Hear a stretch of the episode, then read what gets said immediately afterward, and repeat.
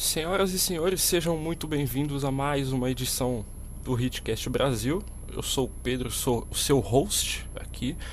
E agora estamos no SoundCloud também e, na, e no canal no YouTube, não sei por, por onde diabos você está ouvindo. E hoje é mais um, um, uma edição do podcast para falar de draft, mas para falar de trocas também, porque está acontecendo muita coisa. Infelizmente, pouca coisa envolvendo o Miami Heat, porque o Pat Riley provavelmente tá caduco e tá dormindo em casa essa hora. Ao invés de tipo, tá fazendo umas trocas muito legais, mas não tá fazendo nada. E comigo aqui hoje eu tenho as presenças, duas dois convidados. Um, um convidado, porque o outro já é da casa, é o Gabriel Barros lá do Sports Miami BR. Como é que você tá, Gabriel? E aí, tô bem. Eu ia falar alguma coisa, mas você já me conhece, então. Ah, então. E o nosso convidado não vou falar que é especial. É, não, tem que falar que é especial porque ele é meu chefe. É o Gabriel. Eu não sei falar o sobrenome dele. E é o Gabriel, dono da página NBA da Massa. E aí, Gabriel, tudo bem? Fala galera, beleza? Tamo aí pra falar dessa off-season maluca aí até agora. Gabriel, se apresente pra audiência que não te conhece. Bem, galera, eu, eu sou o criador da página NBA da Massa, né? A gente já tem um trampo aí de um ano bacana lá no Facebook, Twitter. E a gente fala de todas as franquias. E o Pedro é colunista do Miami Heat lá. E a gente cobre. Eu sou colunista do Boston Celtics e, e na medida do possível a gente está nessa expectativa aí para ver o que, que, vai acontecer, né? Eu acho que tanto eu quanto os torcedores do Heat também a gente está esperando movimentações. É, então eu vou, já que você tocou nesse assunto, eu quero começar por aí. É, Pat Riley quieto, né, por enquanto. E provavelmente não deve acontecer muita coisa até quinta-feira, já que o Hit não pode trocar pique. E o que me chama atenção, é claro que acabou de acontecer a troca do Russell para os Nets e tal, mas o que eu queria no ponto que eu queria tocar é a bagunça que é o Cleveland Cavaliers, né, cara? É, os, o, o, David Griffin, é, ex-general general manager de lá, acabou de, tipo ontem foi foi despedido de certa forma, não renovaram o contrato dele. Um cara que levou, levou o time para três finais da NBA, tipo, simplesmente saiu assim, o LeBron ficou putinho, não, não tem outro jeito de colocar, né? E que bagunça que ele foi se meter, né? É totalmente o oposto do, do, do Miami Heat, né? O que vocês acham? Pode falar, Gabriel. Cara, isso aí já tava assim, a gente viu que tem uma divergência dentro do próprio Cleveland sobre, sobre o futuro da franquia, né? A gente não tem certeza de qual caminho que eles vão querer seguir, né? Se eles vão querer se reforçar agora e continuar pagando taxas e mais taxas de multa, ou se eles vão pensar em um futuro e manter um time, reconstruir um time em torno do, do Irving. Então, acho que foi isso o principal motivo que fez o que ocasionou essa demissão, né? É, eu, assim, vi muito. Vi um boato de que o Kyrie Irving iria querer sair se o LeBron é, saísse também. Se o LeBron saísse em 2018, o Kyrie ia tentar uma troca para fora de Cleveland. Então já, já prova que isso é uma bagunça total. Essa coisa da demissão do David Griffin o cara tava fazendo um trabalho razoável lá, não era o melhor GM do mundo, mas pelo menos fazia alguma coisa. Mais por parte do de mando do LeBron do que dele mesmo. Mas Cleveland é, é tá, tá procurando todo mundo, que é Jimmy Butler, que é Paul George, que é todo mundo, e não faz nada. É só rumor, rumor, rumor, rumor. Ligam para todo mundo e não fazem nada. Então, assim, Provavelmente o LeBron vai sair em 2018, porque ninguém, ninguém mais tá gostando daquela bagunça, e o Kyrie vai sair também, o Love vai sair, por aí vai. E é uma coisa que eu tuitei ontem, logo depois que saiu essa notícia do, do David Griffin, que estabilidade importa, né? A gente vê que, tipo, no Hit, o Pat Riley pode trabalhar, que o Mick Harrison não vai cortar a cabeça dele se ele fizer besteira, assim como o Spo pode fazer, pode começar a temporada 11:30 que o Pat Riley não vai querer cortar a cabeça dele. E assim como em Boston, que o Gabriel acompanha, o Danny Ainge, por mais que ele faça, ele seja um burro com sorte, ele, ele não tem um emprego ameaçado, né? Então, você vê como estabilidade conta, né? Ah, sim, sim. Eu acho que tem franquias da NBA que sempre foram mais sérias que outras, né? A gente vê Sacramento Kings, é, Phoenix Suns, Philadelphia 76ers. São bagunças constantes e que vêm de décadas e décadas, né? Então, eu acho que a estabilidade é o primeiro ponto que você precisa para poder executar um trabalho. Nenhum trabalho vai ser isento de erros e de tomadas, erra tomadas de decisões erradas, mas é, o primeiro passo que você precisa dar para um general manager é tranquilidade e confiar no que ele está fazendo, né? Igual essa troca do Boston Celtics com o Philadelphia, eu fiquei puto pra caramba, mas porque eu queria o Fultz no Boston. A gente cria expectativa, mas se você for parar para ver ano que vem, isso pode se transformar em duas picks top 3 ou top 5. Então tem que esperar. Tem que confiar e tem que ver como que vai se desdobrar, né? É, e já que o Gabriel não falou nada, eu vou, vou inteirar agora. Eu fiquei esperando ele vir entrar junto aqui, mas tudo bem. E essa troca do, muito, muito. Eu vi muito torcedor do Celtics querendo cortar a cabeça do. do Danny Ainge. E eu queria. E eu fazendo piada o tempo todo, o torcedor do Miami Heat com certeza estava dando muita risada, porque é assim que a gente faz. Porque o torcedor do Miami Heat é assim, ele é. A torcida do Miami Heat em si é composta somente de indivíduos com caráter duvidoso, né? De qualidade duvidosa.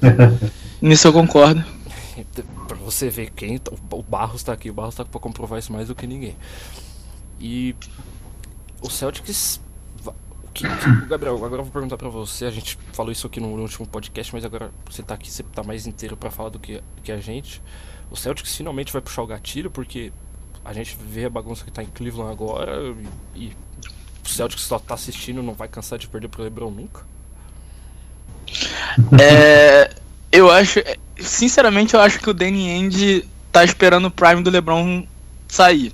Porque LeBron sai da liga, alguma coisa do tipo. Porque ele só coleciona escolha. Só coleciona escolha.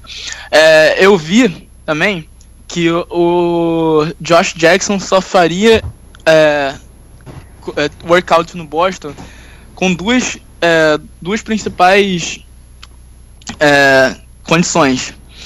Assim, a, eu não lembro a primeira, mas a segunda é de que ele seria escolhido com a pique. Ele assim, parecia que ele era free agent, sabe? Ele só marca um encontro se for para fechar contrato. Não faz sentido isso. É, o, o Boston tá correndo, tá correndo por trás dos rumores que o Boston vai atrás de Gordon Hayward e, e, e Blake Griffin, mas isso para mim eu acho que não vai ser coisa, ele não, eles não vão querer. E o que é, não, nos rumores, a maioria dos rumores, você vê que são poucas pessoas colocando o Boston Celtics indo atrás do Jimmy Butler ou de alguma coisa. Os caras mesmo, o, o Woj, é, o David, o David Aldridge, é, o Sam Amico, nenhum deles coloca o Boston é, indo atrás do, do, do Jimmy Butler ou do, do Paul George. Nenhum deles fala exatamente com precisão de que não, Boston Celtics está correndo atrás. Então, eu acho que o Danny Ainge não vai puxar o gatilho em nenhum momento eh, durante uns dois ou três anos. Ele só coleciona pique. Vai continuar com o cu na mão, então. É isso que você quis dizer. Exatamente. E aí, chefe, o que, que você acha? Cara, eu acho que ele vai atrás das possibilidades a longo prazo. Por exemplo, você vê o contrato do Porzingis, o cara tá no segundo ano de NBA, então no mínimo sete anos aí de contrato garantido ele vai ter, entendeu? A mesma coisa você vai poder ver do Anthony Davis, então eu acho que ele vai puxar o gatilho para esses caras, se ele tiver oportunidade. Assim, apesar de agora à noite a gente ter visto um aumento significativo de rumores que o Jimmy Butler está entre o Boston e o Cavs, eu vi que o Bulls foi atrás do Boston e e o Bulls está desesperado para conseguir ativos no Jimmy Butler. Eles queriam trocar pick 3 pelo Butler pau a pau e o Boston não quis, porque queria envolver role players para dar aquele acerto de salário. Então aí você já vê que o Boston não tá tão preocupado assim em, dar o tiro agora, né? Ele tá bastante consciente da força do Golden State, da força do Cavs, apesar do Cavs estar tá passando por essa turbulência. E eu acho que ele só vai abrir mão das picks se for por um negócio a longo prazo, entendeu? Cara, essa off-season ela nem começou direito ainda. Tipo, o draft é quinta-feira, o, e, o, e a free só começa dia primeiro. Já tá expondo quanta franquia ruim ainda tem na NBA. O Lakers, tudo bem, o Lakers livre do, do salário do, do Mosgov, mas tiveram a pior off-season da, da história, uma das piores off-season da história na, na, temporada passada. O, o Bulls não sabe para onde que vai. O Cavs perdeu o General Manager de dois dias do draft. Cara, como tem franquia ruim ainda nessa liga? Tipo, não tem estabilidade alguma, sabe? A gente olha e não vê, sabe, vê para onde que vai. E, e continua me pressionando mais e continua. E é isso que eu, que eu tuitei hoje também. Eu falei, cara, ainda bem que o Pat Riley comanda o Miami Heat. Porque, tipo, mesmo que ele não faça nada, igual ele tá agora, provavelmente tá dormindo. Tá dormindo porque ele já é velho. Mas ele não faz besteira, tá ligado? Tipo, uma das perguntas que eu recebi no Twitter é se o Heat deveria trocar pelo D'Angelo Russell. O que, que você acha, Gabriel? Tipo, a, agora que já foi feito, provavelmente não, não. vai rolar. Mas hum. provavelmente, tipo, a, a, escolha 14 pelo D'Angelo Russell, alguma coisa assim. Porque o Lakers queria hum, 12 não. Ontem, né? não, não, não, não, não, não, não. Não, não, não, não, não, não. Eu só falo não. Porque, cara, o D'Angelo pode ter sido a pick 2 no, no ano retrasado e botar muitas, muitas é, expectativas no, no, cara, que o cara, ah, ele ele é bom, ele é, faz jogos de 40 pontos, mas a gente não precisa disso. E gastar uma pick 14 que poderia ser usada para um, um, um power forward, por exemplo, que possa complementar o, o roster, não, não, precisa, não precisa apressar, querer trocar pelo D'Angelo Russell ou algo do tipo, e eles iam querer desfazer do Mosgov de qualquer jeito. Eles não iam querer só o, o D'Angelo pelo, pela pique. Porque ia ser burrice deles. Mas eles iam querer dispensar o Mosgov e é, trazer para cá um contrato aspirante, um Josh McRoberts mais um Winslow, por exemplo. Cara, é, o, quão, o quão bom seria se o Lakers tipo, aceitasse uma troca N. Ellington, pick 14 de Josh McRoberts pelo Brandon Ingram e o Luol Deng? Aí, tipo, aí, é- Aí a gente pode certificar que o Magic Johnson oficialmente usa drogas? Provável, provável. Mas a gente ia ficar com o contrato do Dengue, então não seria tão bom quanto, quanto esperado. Ah, cara, mas o Ingram, né? O Ingram é muito bom. Tipo, é, mostrou sim, sim. pelo menos. Sim, sim. Ele tem muito potencial. Se ele ganhar corpo, o que o, o Miami Heat é, tem, é capaz de fazer, né? Fez com o, com o Raiders, é, fez com o, é, o, James Johnson, então... Hit Culture. E agora só indo pro lado mais clubista do podcast, é, hoje fazem 11 anos que o Heat foi campeão pela primeira vez, em 2006, e hoje fazem também 6 anos, não, peraí, contei errado agora, foi mal, 4 anos do título de 2013. Eu vou, perguntar isso para um Celta. Gabriel, qual que é a sua melhor lembrança desses tempos do Hit, do Big Tree? A sua melhor. Ah, a última lembrança boa foi aquela, aquele, aquela cesta ferrada do Paul Pierce na cara do LeBron, lembra? Eu acho que foi no jogo 6, né? Não, no jogo 5. Que aí o Boston levou para o jogo 6 em Boston e, e aí o Heat conseguiu ganhar. Mas aquele game winner do, do Paul Pierce bem no finalzinho foi a última lembrança, não só dessa época, mas do Big Tree mesmo, né? Depois acabou se desfazendo, depois daquela série. O LeBron matou o Big Tree do Celtics, né? A gente pode dizer isso? Pode, né? Ah, não era só o LeBron, né, cara? O Heat tinha um time massa, era muito equilibrado. O, o Bosch tava jogando muito, do Wade. O LeBron, até naquela época, hoje ele tá bem melhor do que na época do Heat, eu, eu acho. Discordo.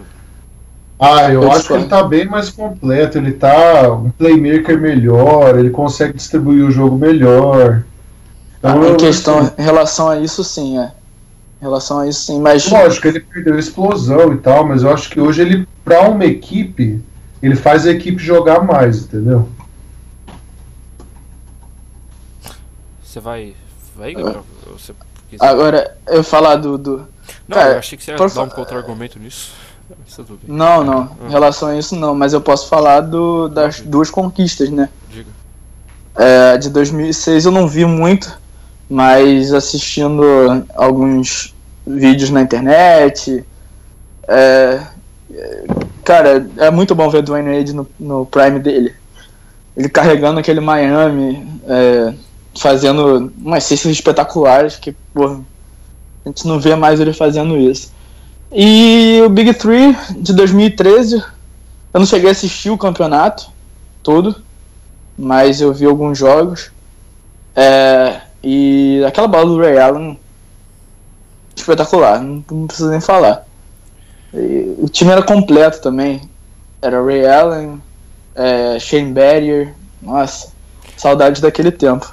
Cara, é, eu tava, tava ouvindo também algumas coisas, ouvindo e lendo também o, o que mudou para aqueles times do Hit do Big Three foi o Shane Barry como titular. Isso foi em 2012. Na, eu não lembro, acho que foi na série contra a Indiana que o Chris Bosh machucou e, e simplesmente o Shane Barry foi, começou de titular e simplesmente mudou, deu mais spacing, deu mais marcação. Era um time que é um time que você podia trocar qualquer coisa. Era um time que marcava muito pick and roll. Ele e o Chris Bosh depois que o Chris Bosh voltou cara, você pensa, tipo, hoje o Shane Barry já é analista de desempenho, alguma coisa assim, tipo de scouting do, do Hit, eu não sei exatamente o que é. Hit. Mas, cara, como ele foi importante para aqueles, pra aqueles times? É, ele foi realmente muito importante. Eu, eu vi até esses dias, acho que aquela reprise da série do Miami Heat com o, o Oklahoma, e ele matou umas três ou quatro bolas ali de só de espaçamento, que eu não podia deixar o Shane Barry so, sozinho porque ele matava qualquer tipo de bola, ele matava muita bola no corner, ele ficava ali na, naquele cornerzinho e matava muita bola dali. Então quando vinha para dobrar em cima do LeBron, para não deixar ele fazer a bola de segurança dele na bandeja ou no, na enterrada, ele jogava a bola para fora pro Shane Barry que matava. Então, realmente ele foi um dos um dos, dos eu não sei agora a palavra, fugiu a palavra. Mas ele foi. Jogador-chave? Um, é, isso. Assim. Uma das chaves para a vitória do Miami. Então, agora, quinta-feira tem o draft, né? Dia 22. Não sei que dia que o pessoal tá ouvindo isso. E tem. E aí a gente agora. Vou propor aqui uma coisa para nós três aqui. É pra gente fechar o nosso nossos dois jogadores, já que estão torcedores do Celtics aqui e dois do Heat, a gente fecha que jogador que a gente quer e que jogador que a gente acha que vai que vai ser escolhido. Eu vou começar pelo, pelos mais fracos, eu vou começar pelo, pelo Celta, né? O que, que você acha, Gabriel? Que jogador que você quer, que jogador que você acha que vai pro Celtics? Cara, eu quero que não venha nenhum jogador nessa nesse dia 22 aí. Assim, eu acho eu queria que o Boston descarregasse pelo menos. Eu falei no grupo nosso lá do WhatsApp que eu acho que o Porzingis vale essa pick 3 e a pick do Nets do ano que vem. Mais algum um Crowder ou porque assim, para mim ele supre as necessidades do time hoje. Mas se for, eu gosto muito do, do Tatum, cara, lá do de Duke. Eu acho eles falam que é o Paul Pierce 2.0, né? Que lembra muito. Mas se você for parar para pensar, cara, o Paul Pierce é porque vocês são mais novos, assim, não acompanharam em 98, ou seja, eu sou um cara mais velho. Mas, tipo, quando ele foi draftado, cara, ele. Muito mais. Mas quando ele foi draftado naquele draft lá, de 98, lembrava muito o jogo do Tatum. A mecânica de arremesso, o jump muito bem feito, a infiltração, tipo, muito físico. E sim, é que eu sou meio saudosista, mas eu acho que para mim ele é. Porque você vai, você vai pegar o Josh Jackson, ele é a mesma característica do Jalen Brown, cara. É a mesma característica. Um jogador que marca muito, é, de um ala de força e com um tiro de média distância e longa distância deficitário, entendeu? Então, eu iria de Tatum, mas eu acho que ele, se ele for pro relógio, ele vai pegar o Josh Jackson. Infelizmente, porque o que o Celtics Vênus precisa hoje é outro cara para amassar o aro, entendeu? É, já basta Marcos Smart. E aí, Gabriel, agora a gente vai pro lado do. Não, não, não. Eu fico com outro Gabriel aqui. O Gabriel, o que, que você acha que o Hit vai fazer? O que, que você acha que, que o Hit pode fazer? É, é para dar a minha opinião do que, que o Hit deve fazer e o que, que ele vai fazer. Isso, o que, que você acha que eles vão fazer? Ficou confuso isso? É, Acho que não ficou confuso. é, porque na verdade a minha opinião do que eles devessem fazer, eu já falei várias vezes aqui, TJ Leaf ou Larry McCann. Então, é um, são alas pivôs grandes, mas que tem arremesso de fora, que podem dar espaçamento de quadra pro, pro Miami, que é o jogo que acontece realmente na, na franquia. Mas o que a gente acha que o Heat vai fazer? Vai pegar Justin Jackson. Ah, É, por incrível que pareça, a gente acha que vai pegar o Justin Jackson, é um ala mais experiente, é, tem um poder de marcação muito grande, é, não tem um arremesso tão confiável, mas que pode espaçar um pouquinho a quadra e que pode jogar na 2 ou na 3. Então é, é algo que o Pat Riley iria querer que o Heat fizesse. cara, eu, eu acho que eu. é tipo, eu não, o pessoal do Twitter tá pensando que eu odeio ele porque eu falo, não, eu não quero hit com, com Justin Jackson, eu não quero hit com Justin Jackson. Eu não odeio o Justin Jackson, eu simplesmente não quero ele no meu time. Eu acho que eu acho que o hit vai de John Collins e. Mas eu queria o Donovan Mitchell. Eu tô muito alto nesse cara. Acho que ele vai ser um jogador. Ele tem potencial pra ser um defensor de elite. E. E é isso aí. E agora tem outra coisa também que aconteceu hoje. O Gabriel tá- o outro, os dois Gabriels devem estar sabendo já que o Dwayne Wade vai permanecer no Chicago Bulls na próxima temporada ainda bem. Entre parênteses. E, e aí, Dwayne Wade, a gente pode. A gente, eu já falei isso no outro podcast, mas a gente vai poder abranger isso com mais tempo. A gente pode estar vendo o Dwayne Wade no buyout, né? E- Indo pra Cleveland na próxima temporada, né? O que, que vocês acham? Quem fala primeiro? Você, eu acho, acho que o outro Eu? Gabriel caiu aqui. É, então. Não, então, é, o Dwayne Wade era esperado. Era esperado ele vir, ele aceitar essa player option, ele ganhar o dinheiro dele. É, então o Bulls, se for querer tancar mesmo essa temporada, que eu acho que deva fazer, é tentar uma troca. Eles vão tentar uma troca até o All-Star Game. Se eles não conseguirem, é provável que ele saia por buyout. Então, o, o Cleveland vai ser o alvo que eles vão falar, ó, Cleveland, a gente tá querendo trocar o Dwayne Wade, se vocês quiserem, a gente tem aqui, a gente pode fazer uma troca envolvendo não sei o que, J.R. Smith, sei lá. Pegava o contrato de J.R. Smith, Champers também, poderia até ser. É, eu acho que o Bulls vai fazer isso, vai ligar para todos os times que são contenders, que o Dwayne Wade poderia ajudar de alguma forma, e falar, olha, a gente tem tal jogador, a gente quer fazer uma troca. Eles podiam pegar, por exemplo, o, o Bulls pegar o J.R. Smith mais uma, uma pick de draft de Cleveland, que o contrato fica ali parecido, o Cleveland ia pegar um pouquinho a mais, mas já tá em cima do cap mesmo, então pro Cleveland 5 milhões a mais acho que não faz nem diferença. O, será que o, o Dwayne Wade tem espaço em Boston, Gabriel? Você tá louco, cara? Como assim? Por quê? Qual o problema? Ah, Dwayne Wade e Boston não tem como pôr na mesma frase. Cara, Dwayne Wade, o ódio que eu tenho dele é igual com o LeBron. É a mesma coisa que você falar do Paul Pierce no Hit, entendeu? Não tem condição. não, não, não.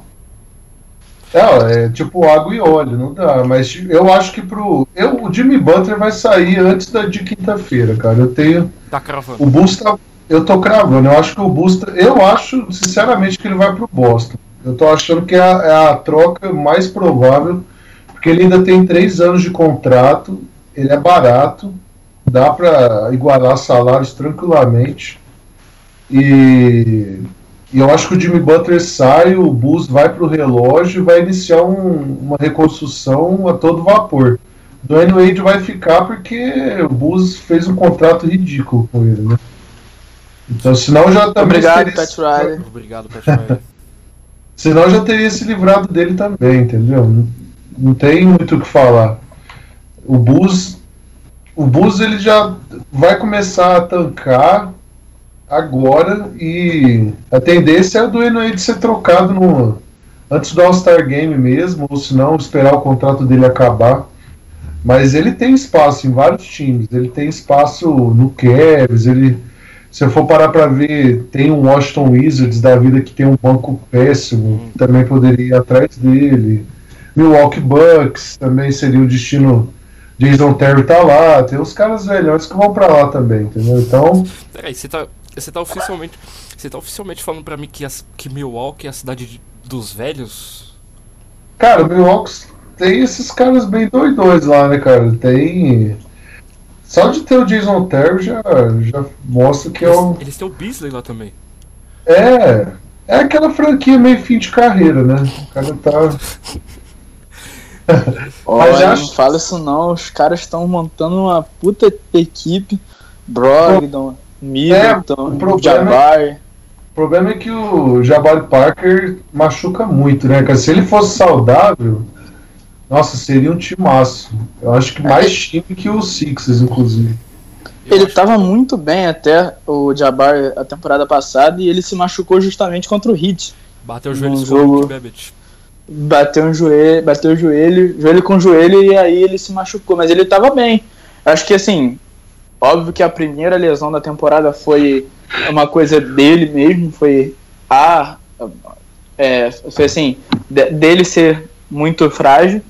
É, mas a segunda lesão na temporada passada acho que nem foi coisa dele, foi mais foi mais um choque que é, machucou mesmo. Não foi nada Então, o Luke Babbitt ele tem uma cara de assassino, não tem cara? E, tipo, e o cara simplesmente bate joelho com joelho com ele e o, cara- o, Bar- o Parker simplesmente perde o resto da temporada. Ele tem uma cara de assassino, não tem? Tipo, eu. É, às vezes, Eu acho, às vezes acho olha pro Babbitt e você fala, mano, esse cara é um serial killer, tá ligado? Tipo, fala, mano, É, depende do cabelo que ele tiver, né? Eu acho que, que a, a médio prazo, assim, depois, se o LeBron já for pro Oeste ano que vem, é, o Leste vai ser dominado por Boston e Milwaukee Bucks e Washington Wizards, né? Nessa, nessa ordem até. tá cravando também. Eu acho. Ah, não tem muita, muito pra onde correr, né? Você vai. Washington Wizards, cara, é um pecado aquele time lá, apesar de eu ter um ódio daquele John Wall e bando de chorão. É, o Washington Wizards falta banco, né? Eles tinham até a obrigação de ganhar do Boston, na minha concepção, nessas semifinais. Eles têm um time titular mais forte. Só que fez diferença o banco, né? O banco do Washington Wizards é muito fraco. E, e aí a gente volta naquela, o, o Dwayne Wade pode ir, e aí o leste vai ficar no colo desses times, né? É, o, o legal é que no meio da temporada, depois do All-Star Game, a gente já tava falando quanto o banco do Boston era bom, Brandon Jennings, que poderia ser titular em alguns times da NBA, é, o Bogdanovic, que pô, é um ótimo scorer, é, o Ubre, que tava vindo aí, é, era um calouro bom, o Jason Smith, que tava matando bola a rodo, e o Maime, que assim, foi titular em Indiana e vindo do banco, tava, tava dando liga naquela época, mas o time reserva mesmo, quando foi para jogar entre si, não deu química, não, não teve aquela química esperada, então o banco não rendeu. Cara, o Brandon, eu assisti os playoffs, né? Assisti, assisti praticamente todos os. Acho que eu não assisti um ou dois jogos dos Wizards nos playoffs. Cara, o Brandon Jennings eu, jogou muito mal, cara. Meu Deus do céu. E a gente O problema foi esse. Ele- a gente achava que ele, Não, ele ia ser um cara tipo, que ia ajudar muito o John Wall, que ia poder botar o John Wall por 10 minutos no banco, o que seja. Cara, foi péssimo. Péssimo, péssimo, péssimo. cara, o, o Wizards chegou a perder vantagem de 25 pontos contra o Boston em um quarto, porque o John Wall chegou no limite dele e no jogo 7 faltou muito braço pro John Wall no Aconteceu, final. aconteceu isso também com o Celtics. O Celtics também perdeu uma vantagem de 25 pontos, não perdeu? Só que o problema do Celtics acho. É, não, não, foi o foi o- Cavs que perdeu, não foi? Foi o Cavs que perdeu contra o Celtics na, na final de É. conferência. Mas na própria série contra o Wizards, os Boston perdeu várias vantagens. Mas o problema do Boston já é diferente. O Boston tem pontuadores inconsistentes. O, Joe, o Crowder é inconsistente, o Bradley, apesar de ter melhorado muito, ele ainda é um pouco inconsistente. E aí quando o Wizards começou a dobrar no Isaiah Thomas, o time ficou sobrecarregado, entendeu? E, e aí que você vai e erra três, quatro ataques seguidos, a moral já vai lá embaixo e o outro time cresce, entendeu? Eu já vejo que é outra, é um outro problema diferente do Wizards. O Wizards é falta de manter a constância do time titular. Bom, eu vou já que você citou a Zé Thomas e você tá cheio de cravar as coisas hoje, eu vou cravar uma também. O Boston Celtics não vai ser campeão da NBA enquanto tiver a Isaiah Thomas como titular. Ai, ai. A gente já tretou por causa disso. hein? Já e vai ter aqui se precisar também. Já, também já achei o nome do, do episódio do podcast, Gravando Coisas. Cara, o Celtics. Não, porque assim, o Celtics não tinha um shot blocker, né? não tinha um cara pra dar toco. E quando eu falava, eu, quando eu falava pras pessoas, não, o Celtics precisa de um cara como o Whiteside, que é pra proteger o Isaiah Thomas. As pessoas, não, mas você tá sendo clubista, que não sei o quê. O Celtics ainda precisa de um cara como o Whiteside. E eu concordo, e eu falei isso no último podcast também. O Celtics não. Assim, claro que se você trocar Jay Crowder por Jimmy Butler é um puta de um update, né? Acho que você não tem. O Gabriel que ama muito o Crowder pode falar isso melhor do que eu. Mas